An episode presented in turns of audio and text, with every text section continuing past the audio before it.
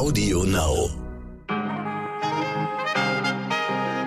Liebe Zuhörerinnen, ich wünsche Ihnen einen guten Morgen an diesem Montag, dem 7. März. Ich bin Michel Abdullahi und hier ist für Sie heute wichtig mit unserer Langversion.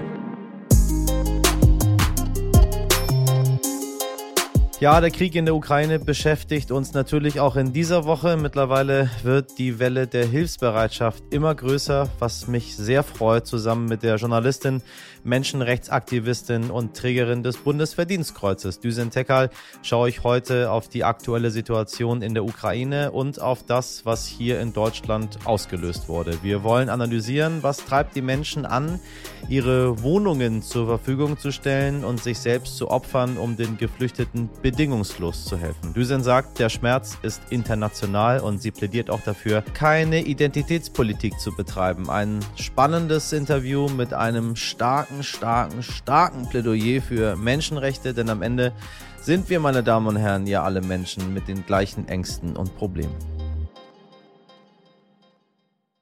Zuerst für Sie das Wichtigste in aller Kürze. Bei neuen Demonstrationen gegen den Krieg in der Ukraine sind in Russland wieder etliche Menschen festgenommen worden. Laut russischem Innenministerium habe man von den landesweit rund 5200 TeilnehmerInnen mehr als 3500 festgenommen. Auch wenn die Lieferungen von so ziemlich allem, was man importieren kann, nach Russland gestoppt wurden, Haustierfutter gäbe es genug. Das teilten jetzt russische Behörden mit und ich muss sagen, danke, denn bei diesem ganzen Sanktionswahn der letzten Tage, der sich immer mehr anfühlt wie Marketing und nachdem auch schon Playmobil seine Exporte nach Russland gestoppt hat, Playmobil, nach all diesen Sanktionen, die vor allem quasi alle treffen, muss ich sagen, bin ich doch froh, dass zumindest Haustiere noch nicht sanktioniert wurden. So bizarr das gerade klingt, das zu sagen. Laut UNHCR sind infolge des Krieges in der Ukraine innerhalb von zehn Tagen bereits 1,5 Millionen Menschen geflohen. Die Vereinten Nationen sprechen daher von der am schnellsten wachsenden Flüchtlingskrise seit dem Zweiten Weltkrieg. Was wichtig war. In Stockholm wurde vergangene Woche ein Museum in Gedenken an den Star-DJ Avicii eröffnet. Der Schwede war erst 28 Jahre alt, als er aus bislang noch immer ungeklärter Ursache verstarb. Das Museum soll jetzt ein Treffpunkt für die junge und digitale Generation werden, hieß es. In Belarus hat Machthaber Alexander Lukaschenko über eine neue Verfassung abstimmen lassen, nach der umstrittenen Präsidentenwahl 2020, bei der sich der seit mehr als einem Vierteljahrhundert regierende Lukaschenko erneut zum Sieger ausrufen ließ, ist das Verfassungsreferendum ein neuer Legitimierungsversuch des 67-Jährigen. Die belarussische Oppositionsführerin Svetlana Tichanowskaja bezeichnete die Abstimmung als illegal. Die Inflation hat weitere Rekordwerte erreicht. In der Eurozone steht sie mittlerweile bei 5,8 Prozent. In Deutschland ist sie auf über 5 Prozent gestiegen und durch den Krieg in der Ukraine könnte sie laut Expertinnen in den kommenden Monaten auf bis zu 6 Prozent steigen. Was wichtig wird. Wissen Sie, was eine Frau durchschnittlich weniger pro Stunde verdient als ein Mann? Ja, eigentlich sollten Sie es wissen. 18 Prozent heißt es so. Also fast ein Fünftel für dieselbe Arbeit. Das kann man auch so ein bisschen hin und her rechnen, meine Damen und Herren. Also diese 18 Prozent, die stehen ja seit vielen, vielen Jahren so im Raum. Da gibt es ganz, ganz verschiedene, verschiedene Modelle, das Ganze zu berechnen. Was wir auf jeden Fall festhalten können, Frauen bekommen einfach für ihre Arbeit weniger Geld. Und zwar nicht für irgendeine Arbeit, sondern wenn sie die gleiche Arbeit machen wie ein Mann. Punkt. Das ist nichts Neues, ich weiß, aber genau deswegen ist es umso erschreckender, weil sich einfach, einfach gar nichts ändert. Am Montag ist daher internationaler Equal Pay Day. Da wird in Kundgebung und mit Demonstrationen auf diese Missstände hingewiesen. Und Dienstag geht es dann damit auch direkt weiter, denn jedes Jahr am 8. März ist Internationaler Frauentag, seit mittlerweile mehr als 100 Jahren übrigens. In Berlin ist der 8. März sogar gesetzlicher Feiertag. In Mecklenburg-Vorpommern soll er es ab kommendem Jahr sein. Ich weiß, es ist gerade viel los, Friedensdemos, Klimastreiks, es gibt so viel Ungerechtigkeit auf dieser Welt, dass man nichts anderes machen könnte, als zu demonstrieren. Aber die Diskriminierung von Frauen tagtäglich in Deutschland und der Welt, die ist einfach so komplett unnötig und dumm, meine Damen und Herren. Und daher, 8. März, in eigentlich allen deutschen Großstädten wird demonstriert. Machen Sie doch auch mal mit, damit das endlich aufhört. Wie kann das sein? Wie kann das sein? Eigentlich ist es ganz einfach, sage ich Ihnen. Man gibt einfach allen für die gleiche Arbeit das Gleiche. Ähm, ich spreche da aus Erfahrung. Das klappt ganz wunderbar und tut niemandem weh. Ebenfalls am Dienstag legt dann noch die EU-Kommission in Straßburg einen Plan gegen hohe Energiepreise vor. Darin sollen Maßnahmen skizziert werden, wie die EU weniger abhängig von russischem Gas werden kann, zum Beispiel mit dem rapiden Ausbau von erneuerbaren Energien. Ach, herrje dass es immer erst Katastrophen braucht, damit sich da mal was bewegt. Völlig neue Standards, was die medizinische Forschung angeht während der Corona-Pandemie, ein lang überfälliges Zusammenrücken der EU-Länder angesichts des Krieges in der Ukraine und jetzt die Förderung erneuerbarer Energien, um sich unabhängig von Russland zu machen. Immerhin hätte der ganze Mist dann wenigstens irgendwas, so ein kleines bisschen Gutes. Wobei, Nee, lieber nicht. Lieber kein Krieg und alles andere bleibt genauso wie bisher, meine Damen und Herren, sage ich Ihnen als Kriegskind. Schon zwei Atomkraftwerke sollen die russischen Truppen in der Ukraine eingenommen haben. Auf ein drittes marschieren sie gerade zu. Eines stand sogar kurzzeitig in Brand, nachdem die russische Armee es beschossen hatte.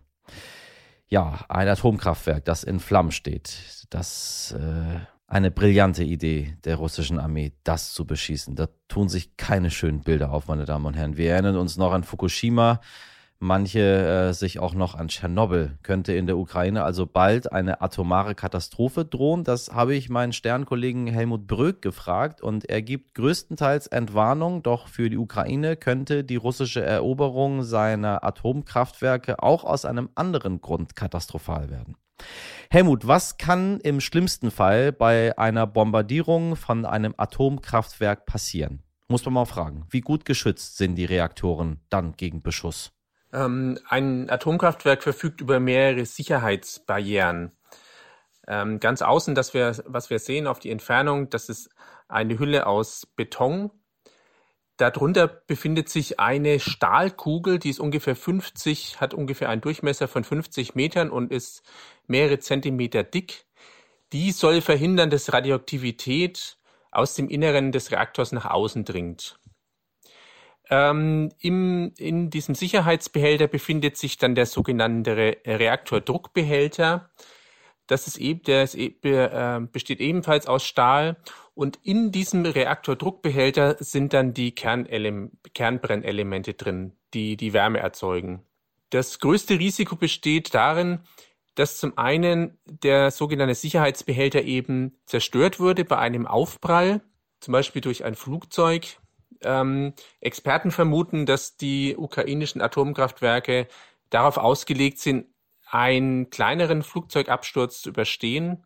Ein Problem wäre sicherlich, wenn ein großes Flugzeug darauf stürzen würde oder wenn man mit einem starken Geschütz darauf schießen würde.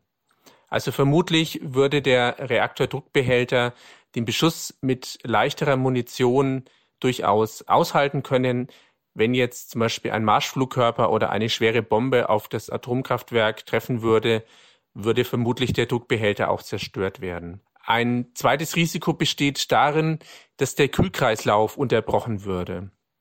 Der Kühlkreislauf ist deswegen wichtig, damit es nicht zu einer sogenannten Kernschmelze kommt. Selbst wenn ein Atomkraftwerk abgeschaltet wird, erzeugen die Brennelemente immer noch so große Hitze, dass sie über Wochen und Monate gekühlt werden müssen. Sonst sorgt die große Hitze eben dafür, dass äh, es zu einer sogenannten Kernschmelze kommt, die dann eben halt nicht mehr kontrollierbar wäre. Sowas ist zum Beispiel in Fukushima passiert. Wie groß ist das Risiko für eine Explosion, wie es sie in Fukushima zum Beispiel gab? In Fukushima sind infolge der Kernschmelze mehrere von den Sicherheitsbehältern und den Reaktorgebäuden explodiert. Das ist dadurch geschehen, dass bei der Kernschmelze Wasserstoff erzeugt wurde, freigesetzt wurde, der dann irgendwann explodiert ist und eben dafür gesorgt hat, dass die Gebäude selber explodiert sind. Das ist eigentlich bei den ukrainischen Kraftwerken ausgeschlossen. Da hat man auch im Zuge ähm, nach Fukushima Vorkehrungen getroffen, um den Wasserstoff abzufangen, damit er eben nicht so eine gefährliche Konzentration erreichen kann. Was ist mit Tschernobyl? Welche Gefahr geht davon aus? Vom Atomkraftwerk in Tschernobyl geht eigentlich relativ wenig Risiko momentan aus. Deren äh, letzte Reaktoren äh, wurden im Jahr, äh, um das Jahr 2000 abgeschaltet und ähm, über die Atomruine von Tschernobyl, wo 1986 das ähm, Atomkraftwerk explodiert ist, da hat man vor mehrere Jahren, mehreren Jahren ein Stahl, äh, eine Stahlhülle drüber gefahren, so dass diese Atomruine auch relativ gut geschützt ist. Kannst du uns das Prinzip eines Atomkraftwerkes noch einmal kurz erklären? Der wichtigste Bestandteil eines Atomkraftwerks sind die sogenannten Kernbrennstäbe.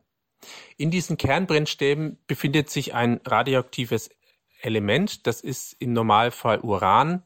Dieses Uran zerfällt auf natürliche Art und Weise und setzt dabei eine bestimmte Menge an Energie frei. Diese Energie wird in Wärme umgewandelt und kann dann Wasser verdampfen. Und wie zum Beispiel in einem Kohlekraftwerk wird dieser Wasserdampf über eine Turbine geleitet und diese Turbine wiederum erzeugt Strom. Wie sehr ist die Ukraine denn eigentlich auf seine Atomkraftwerke angewiesen? Angeblich sollen jetzt die russischen Truppen auch noch ein drittes Atomkraftwerk besetzt halten.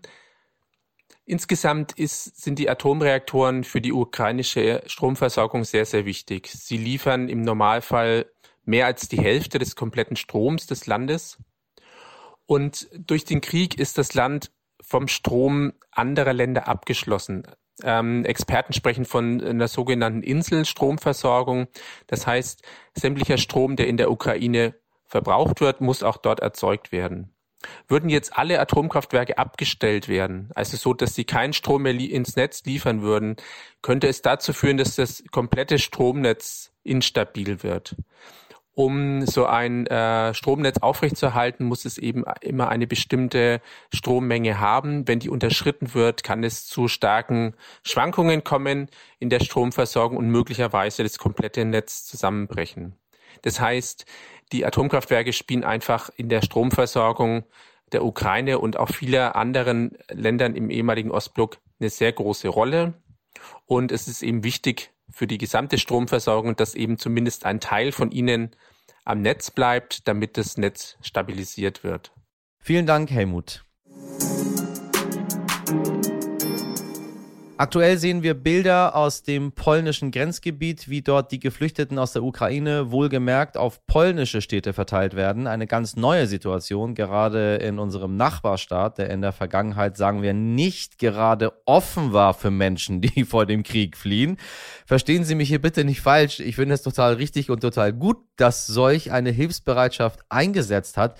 Nur ich würde gerne begreifen, warum jetzt und warum nicht zum Beispiel in der Situation, als die Taliban Afghanistan erobert haben. Dabei hilft mir die Journalistin und Vorsitzende der Menschenrechtsorganisation hava.help.ev Düsen Tekal. Ich kann schon mal verraten, sie ist dagegen, Geflüchtete und Krisen in Kategorien zu stecken und das Leid aufzuwiegen. Außerdem versuchen wir uns ein Bild davon zu machen, wie die Zustände aktuell in der Ukraine sind und wie man hier in Deutschland ein Zeichen setzen kann gegen diesen Krieg und gegen den Aggressor. Düsen, ich grüße dich. Hallo.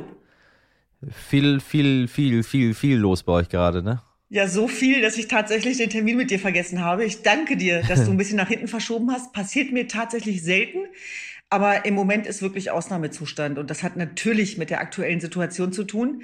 Und damit, dass wir eine Menschenrechtsorganisation sind, die gerade sehr viel beschäftigt ist, äh, sowohl digital als auch analog. Es geht darum, Informationen einzuordnen, zuzuordnen, zu erklären, aufzuklären, Desinformationskampagnen was entgegenzusetzen, dann bekommen wir sehr viele Hilferufe gegenwärtig. Es geht aber auch darum, Vernunft walten zu lassen und keinen blinden Aktionismus zuzulassen und zu überlegen, was ist unsere Aufgabe, auch als Menschenrechtsorganisation. Und für uns ist es wichtig, dass Menschen mobilisiert werden und zwar über diesen Schrecken des Ausnahmezustands hinaus. Dieser Krieg an dem wir jetzt näher dran sind, als uns lieb ist, ist etwas, was an vielen Orten dieser Erde im Leben vieler Menschen leider zum Alltag gehört. Und der Unterschied zu dem, was wir sonst erlebt haben, und du weißt ja, dass unsere Menschenrechtsorganisation auf der Asche des Völkermords an unserer Religionsgemeinschaft entstanden ist, ist, dass Ja. es mittlerweile ein kollektives Gefühl ist. Alle sind betroffen und der große Unterschied ist, dass Europa jetzt angegriffen wird. Und ich habe äh, Menschen gesehen, die Schilder in die Luft gehalten haben bei Demonstrationen, wo drauf stand, heute wir, morgen ihr. Das haben wir 2014 auch gemacht, das haben die Afghanen gemacht und heute machen es die Ukrainer. Und ich glaube, das muss uns dazu verpflichten, äh, der, der Thematik menschenrechtsgeleitete Außenpolitik wirklich Inhalte zu geben. Und was wir gerade sehen, ist ein Paradigmenwechsel. Also auch von der Ankündigungspolitik Politik in die Umsetzungspolitik. Das ist das, was wir gegenwärtig erleben. Und für Menschen, die es nicht gewohnt sind, ähm, mit solchen offenen Dissonanzen zu leben, ist das gerade auch sehr, sehr anstrengend tatsächlich. Das merke ich daran, dass uns viele schreiben, dass sie Schlafstörungen haben, dass sie Heulkrämpfe haben. Ähm, ja, es ist, äh, es ist sehr, sehr herausfordernd für viele. Kannst du was zur, zur Lage vor Ort in den Grenzregionen sagen? Ihr seid ja sehr, sehr gut vernetzt und sehr aktiv. Ja, wir haben auch viele äh, Menschen, die gerade vor Ort sind, tatsächlich auf allen Seiten, ob das Kriegsberichterstatter sind, ob das Menschen sind, die zurückgefahren sind, um, um zu kämpfen. Und es ist so, dass man über die Bombenangriffe derzeit sagen kann, dass sie erratisch sind und unübersichtlich. Es ist Wahnsinn, was für ein Mut und eine Kampfbereitschaft das ukrainische Volk äh, gerade walten lässt, trotz der riesigen Trauer und des Schmerzes und der Toten. Es ist eine große Sorge auch da vor den und um die Atomkraftwerke. Äh, Das ist einfach eine reelle Gefahr, die nichts damit zu tun hat, dass man Ängste befördern will. Aber das ist äh, eine Tatsache, die diese Region einfach gefährlicher macht als das, was wir bisher kennen. Und es ist auch eine immer mehr werdende Forderung nach einer Flugverbotszone. Und in Charkiw, wo die Kämpfe besonders schlimm waren in den letzten Tagen, ist es jetzt zwar ruhiger, in Kiew auch. Aber dafür gab es jetzt im Nordwesten schwere Bombenangriffe. Und was besonders befürchtet wird, ist, dass Odessa immer mehr ins Zentrum rücken wird. Und ähm, man kann nichts vorhersagen, das ist klar, so ist das immer im Krieg. Es gibt keine klare Offensive und man hat das Gefühl, dass es sich jeden Tag neu sortiert. Und ähm, es kann sein, dass sich da auch taktisch äh, gegenwärtig immer wieder was verändert. Ähm, aber was wirklich, was wirklich deutlich ist, ist diese, diese Kampfbereitschaft und dieser Mut und die Zuversicht, die so riesig sind. Und das schwappt ja über tatsächlich. Also äh, diese Widerstandsfähigkeit ähm, des ukrainischen Volkes ähm, legt sich ja auch nieder in Eu Europas äh, Straßen. Und wir sehen da ja auch eine wahnsinnige Solidarbereitschaft äh, aufgrund der Tatsache, dass Menschen auch eben auf die Straße gehen. Und woran wir als Menschenrechtsorganisation erinnern wollen, ist, dieser Schmerz ist international. Ähm, es geht darum, den völkerrechtswidrigen Angriff Putins zu verurteilen. Deswegen ist dieser Krieg, bitte versteh mich nicht falsch, aber er, er ist trotzdem äh, im, im Grunde genommen ähm, sonnenklar, denn die Ukraine ist ein friedliches Land. Ähm, es hat keine Aggression nach außen gehabt. Die Ukraine wollte sich dem Westen annähern und wird nun dafür bestraft. Und der Aggressor heißt Putin. Es ist eine kalte Kriegslogik, die wir schon kannten. Und er kommt nicht darauf klar, dass es die UdSSR nicht mehr gibt. Es ist unsere freie Welt. Es ist unsere Wertegemeinschaft. Es ist die Demokratie, die Rechtsstaatlichkeit, die ihm Angst macht. Und ähm, ganz unbeteiligt sind wir trotzdem nicht im Westen, obwohl ich immer vor Relativierungen auch warne. Aber wir, wir erfahren gerade viel Schmerz, ob von Afghanen, von Irakern, von Syrern, die natürlich die Frage stellen, gibt es Flüchtlinge erster und zweiter Klasse? Und ist es so, dass äh, je dunkler man ist, äh, desto weniger Möglichkeiten man bekommt, auch, auch menschenwürdige Zustände ähm, zu erlauben? Und das ist etwas, wo ich glaube, wir müssen gerade sehr viel deeskalieren. Wir müssen sowohl analog als auch digital äh, deeskalieren, denn äh, bei, bei vielen liegen viele Emotionen äh, offen und brach. Ich möchte immer ein, äh, eine E-Mail vorlesen, die wir äh, bekommen haben, weil du das Thema gerade angesprochen hast, ähm, die mir selber auch ein bisschen zum Nachdenken gegeben hat, äh, zum Denken gegeben hat, ähm, weil ich auch nicht so genau weiß, wie man das einordnet. Dachte ich mal, vielleicht kannst du das für mich einordnen. Ähm, unsere Hörerin schreibt, es gibt allerdings einen Knick in diese Situation, der mich seit dem Beginn des Krieges beschäftigt. Wir alle sehen Hunderttausende Menschen auf der Flucht, die aus Angst vor dem Krieg und zur Sicherheit ihres Lebens aus Kiew und Co. fliehen. Nach Polen, nach Ungarn, in die Slowakei. Spärlich bepackte Frauen mit Kindern auf dem Arm, die über die Grenzen treten und auf der anderen Seite wohlwollend aufgenommen werden. Es gibt Suppe und Tee und Windeln und die Bahn fährt sie kostenlos nach Berlin. Versteht mich nicht falsch, ich freue mich sehr über diese Bilder. Mir geht das Herz auf, wenn ich die Solidarität sehe, mit der auf schnelle und im unbürokratischen Weise geholfen wird. Mein Punkt ist, Warum geht das jetzt auf einmal? Warum ging das 2015 nicht? Die Menschen damals sind auch vor einem Krieg geflohen. Sie wurden noch viel schlimmer von ihrem eigenen Staatsoberhaupt bedroht. Sie wurden vom eigenen Land beschossen und mit Gasbomben vertrieben. Dies ist wirklich eine ernst gemeinte Frage und keineswegs polemisch gemeint. Woran liegt es, dass Europa jetzt einen Unterschied macht? Ist das der pure Rassismus, weil die Menschen 2015 anders aussahen, weil sie ein Kopftuch trugen? Oder ist es die Solidarität mit Nachbarn und das Helfen vor der Haustür? Was ist es? Weil das erleben wir überall. Düsen, ganz mhm. Hamburg mhm. ist getaucht mhm. in ukrainischen Farben. Mhm. Äh, das Rathaus, das äh, Hotel für Jahreszeiten, die Europapassage, die egal wo du hingehst, so selbst die mhm. Zeit hat ukrainisch geflaggt. Mhm. Äh, wir haben gerade vor kurzem eine sehr ähnliche Situation in Afghanistan gehabt, wo ähm, ähm, militante äh, Islamisten ähm, ein Land überfallen haben von innen heraus und die Menschen ähm, äh, quasi wieder zurückgeführt haben in die Steinzeit, wo, wo Frauen gar keine Rechte haben, wo äh, Andersgläubige gar keine Rechte haben. Äh, du, da hat niemand irgendwo äh, mhm. ein, eine afghanische Flagge gehisst. Äh, mhm. Und wir haben gesagt, die Leute kommen doch schon irgendwie klar dort vor Ort. Mhm. haben wir weitergemacht. Jetzt mhm. ist die Situation anders. Woran liegt das? Also das ist genau das, worum es uns gerade geht. Denn das, was du angesprochen hast, stimmt tatsächlich, dass dieser Schmerz international ist, weil auch die Kriege international sind, aber die Solidarbereitschaft sich unterscheidet und dort die richtigen Worte zu finden, ohne diesen brutalen Angriffskrieg zu relativieren. Das heißt, auf der einen Seite dem ukrainischen mutigen Volk uneingeschränkt seine Solidarität zuteilwerden zu lassen. Und das ist genau das, was ich vor allem von ganz vielen Menschen um mich herum mit Fluchthintergrund auch erlebe. Ob das Syrer sind, ob es Iraker sind, ob es Afghanen sind, ob es Jesiden sind. Trotzdem verbunden auch mit der Aussage, und was ist mit unserem Schmerz? Und Richtig. sind wir weniger wert? Und ich glaube, in der Bibel steht sogar schon, du sollst den Fremden nicht bedrücken. Und genau darum geht es jetzt, äh, wie wir aus Fremden Nachbarn machen und wie wir eine Solidarität herstellen, die über die europäisch-christlichen Nestränder hinausgeht. Denn Menschenrechte, die nicht universell sind, erlauben uns keine Sätze wie, dass die Würde des Menschen unantastbar ist, wenn in Flüchtlingen erster und zweiter Klasse unterschieden wird. Und die Bilder, die wir an den Außengrenzen gesehen haben, dem liegen rassistische Ressentiments zugrunde, ohne dass wir ein ganzes Volk in Mitleidenschaft ziehen können. Und plötzlich gehen sehr viele Parallelwelten auf. Auf der einen Seite geht es um Identität, es geht um die Hautfarbe, es geht um Rassismus, es geht um einen Angriffskrieg und es geht darum, dass der Krieg als großer Gleichmacher trotzdem wieder unterscheidet. Und die Frage ist ja, was passiert, wenn Krieg ist? Ich habe immer gesagt, Krieg macht ehrlich und das ist genau das, was wir gegenwärtig sehen.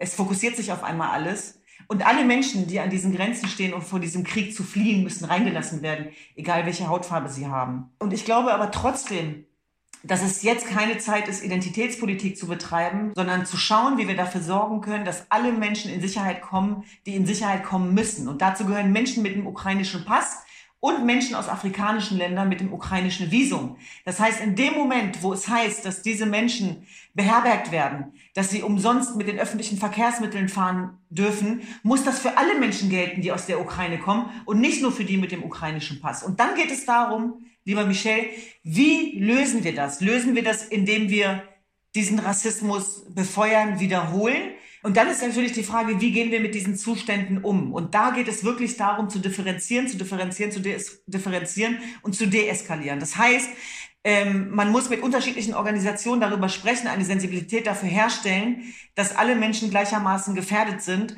und dass es darum geht, äh, diesen Menschen auch Flucht zu gewähren. Und ich kann es verstehen, äh, dass es auch Menschen da draußen gibt, die dann sagen, ist ja interessant, was plötzlich alles geht. Ja, wenn die Solidarität da ist, geht genau. plötzlich unglaublich viel. Genau, das ist, genau, ähm, also genau. das ist ja, es hieß ja davor, es geht nicht. Das hat man uns ja verkauft. Es ist genau. unmöglich, weil es braucht alles Zeit, es dauert. Das ist ja gar nicht so einfach. Politik ist ja nicht einfach so.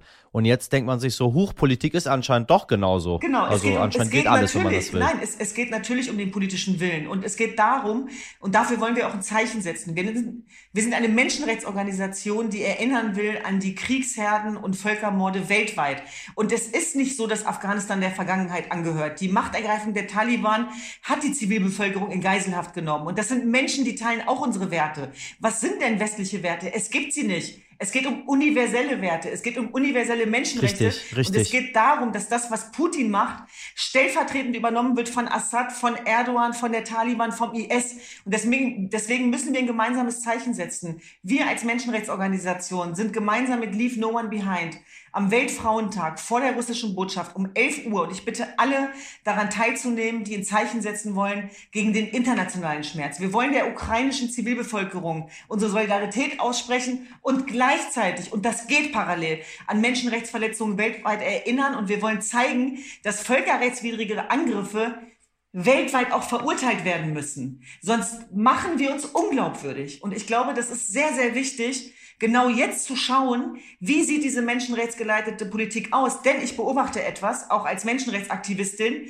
Es entsteht immer dann eine Opferkonkurrenz, wenn wir strukturelle Unterschiede machen und benachteiligen. Und genau das ist der Richtig. Einsatz für uns, auch als Menschenrechtsorganisation, hier zu deeskalieren, verbal abzurüsten, digital und analog im Austausch zu sein und den Schmerz nicht unsichtbar zu machen. Und wir müssen Menschen mit Fluchthintergrund zu Wort kommen lassen, die die Situation beschreiben aus ihrer Sicht. Und wir müssen die Ukrainer zu Wort kommen lassen. Und wir müssen auch die russische Zivilbevölkerung, die Putin als Aggressor bezeichnet, zu Wort kommen lassen.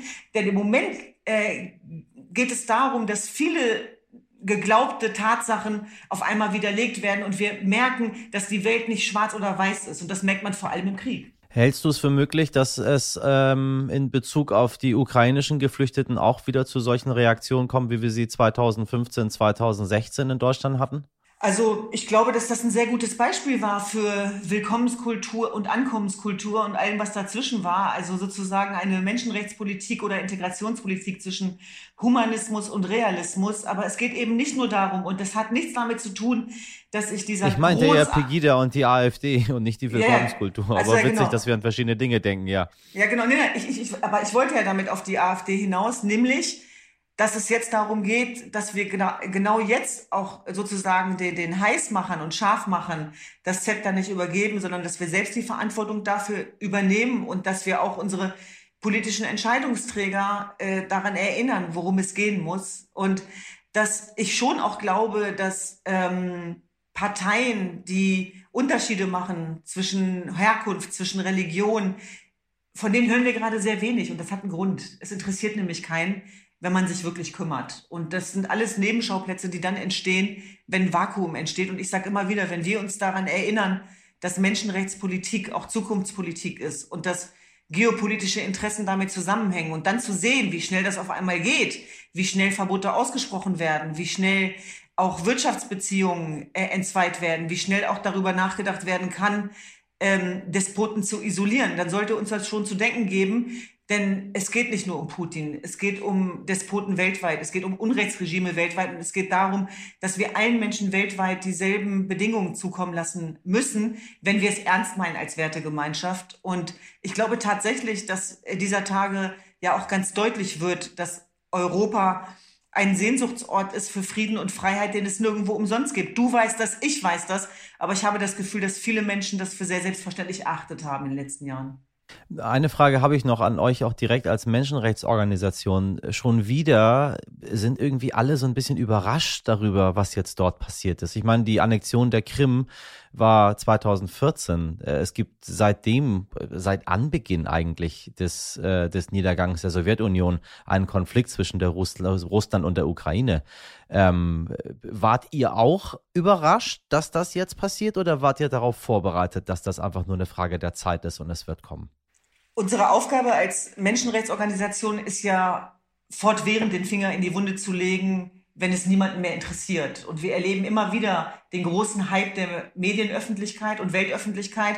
Und dann werden die Menschen eigentlich ihrem Schicksal selber überlassen und man gewöhnt sich perverserweise Ja, ja. daran. Und Ja, deswegen, richtig. jeder, der sagt, dass es ihn überrascht hat, das, das verwundert mich, denn die Welt soll wissen, dass der Krieg in der Ukraine nicht erst jetzt begonnen hat, äh, vor, einer Woche, sondern dass dieser Krieg unaufhörlich seit acht Jahren vonstatten geht. Und dass die Krim besetzt wurde und die Ostukraine besetzt ist. Und dass der Westen nichts unternommen hat, ist der Vorwurf der Ukrainer. Und damit haben sie tatsächlich recht. Und dass Ukrainer sowohl hierzulande als auch in anderen europäischen Ländern immer wieder darauf aufmerksam gemacht haben, aber nicht gehört wurden. Und deswegen geht es darum, hinzuhören, denn das, was wir jetzt haben, ist tatsächlich ähm, in, in, in Teilen vermeidbarer gewesen. Und nichtsdestotrotz müssen wir immer wieder betonen, der Aggressor ist Putin. Ich danke dir. Vielen Dank. Und was Düsen noch besonders am Herzen liegt, morgen findet eine Demo vor der russischen Botschaft in Berlin statt. Wenn Sie also auch ein Zeichen der Solidarität mit den vom Krieg in der Ukraine betroffenen Menschen setzen möchten, dann kommen Sie ab 11 Uhr vorbei.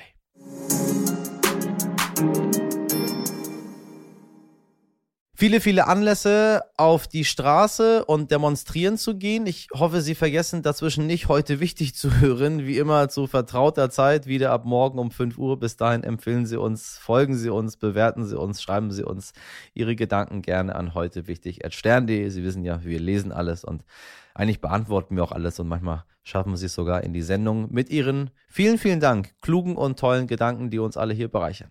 Heute in der Redaktion für Sie im Einsatz waren Sabrina Andorfer, Mirjam Bittner, Dimitri Blinski, Etienne Cebula, Frederik Löbnitz und Freya Steinke. Produziert hat diese Folge Andolin Sonnen für Sie. Ich wünsche Ihnen einen guten Start in die Woche und einen schönen Montag. Machen Sie was draus. Ihr Michel Abdullahi.